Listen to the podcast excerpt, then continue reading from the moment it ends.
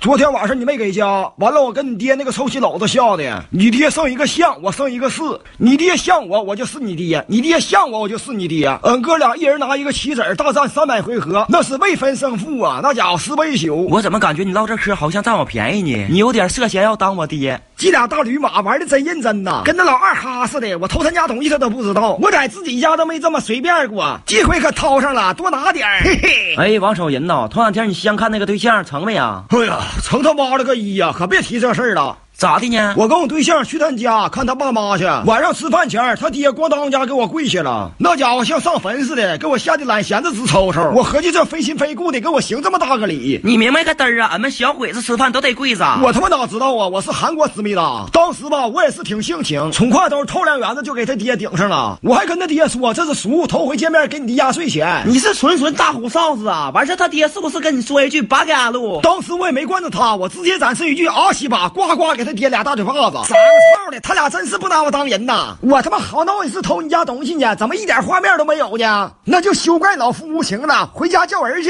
等着。妈呀呀呀！妈了个一的，让你不搭理我，搬兄弟们往家搬。我说老王啊，你能不能快点下呀？手里边那两个棋子儿都快让你盘包浆了，这玩意儿就大方下呗。那什么，我悔一步棋，你不能激怒吧？